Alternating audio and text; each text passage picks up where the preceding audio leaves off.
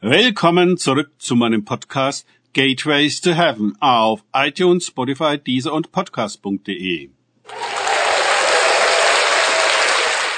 Mein Name ist Markus Herbert und mein Thema heute ist die Mutter aller Huren. Weiter geht es in diesem Podcast mit einem Kapitel aus dem Buch Ein Turm bis zum Himmel. Der Geist Babylons gestern und heute meines Freundes Frank Krause.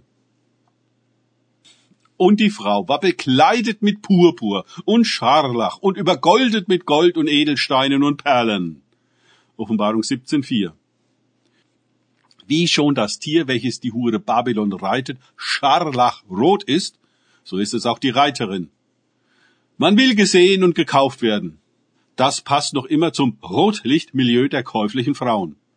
Manche arbeiten sich hoch und werden selbst eine Bordellmutter. Babylon ist die Mutter aller Huren.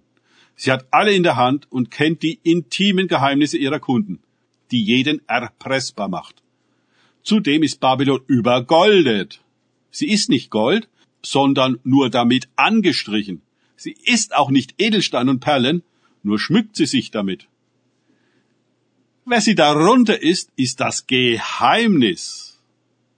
Jedenfalls ist der üppige Reichtum nur aufgesetzt und jeder, der Babylon dient, dient der Oberflächlichkeit.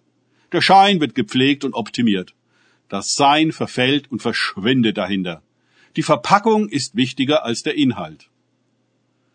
Babylon reitet auf dem Tier voller Lästernamen. Die Lästerung besteht ganz wesentlich aus der Lügenshow, die die Hure inszeniert.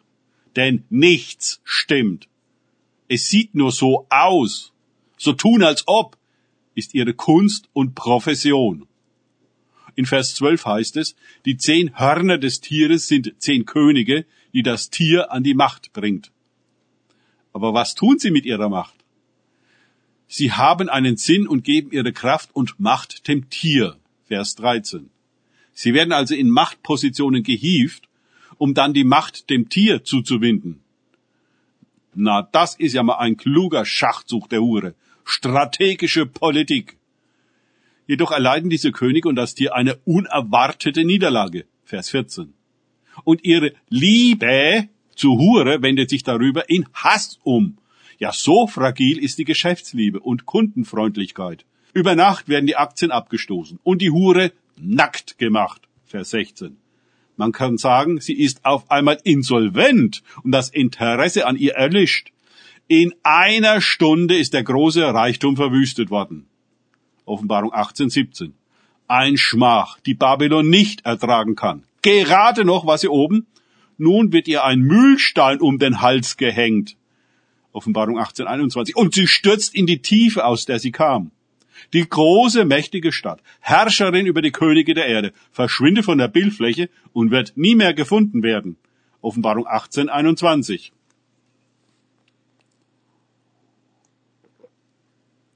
Die Aufrechterhaltung des Scheins und Verkostung mit dem verzauberten Hurenwein werden am Ende zu teuer.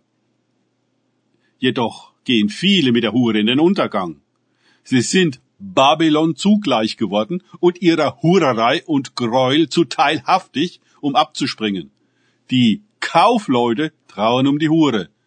Offenbarung 18,15. Denn ihre Üppigkeit ist zu Ende. Auch sie werden nackt ausgezogen, also aufgedeckt, wer sie wirklich sind.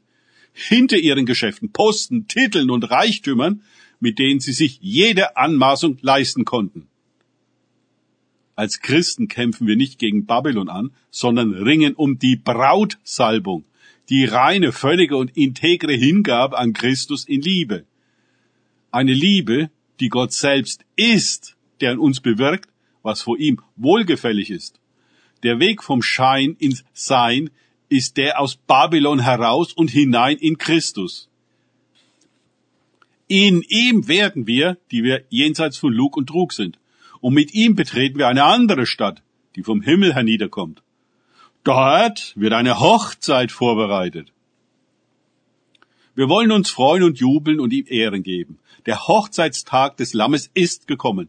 Seine Braut hat sich bereit gemacht. Ihr wurde ein herrliches Kleid gegeben aus reinen, leuchtendem Leinen. Das Leinen steht für die gerechten Taten der Menschen in Gottes heiligem Volk. Dann sagte der Engel zu mir, schreib auf. Freuen dürfen sich alle, die zum Hochzeitsmahl des Lammes eingeladen sind. Und er fügte hinzu, dies alles sind Worte, die von Gott kommen. Auf sie ist Verlass. Offenbarung 19, 7 bis 9 nach der Guten Nachricht Bibel. Danke fürs Zuhören.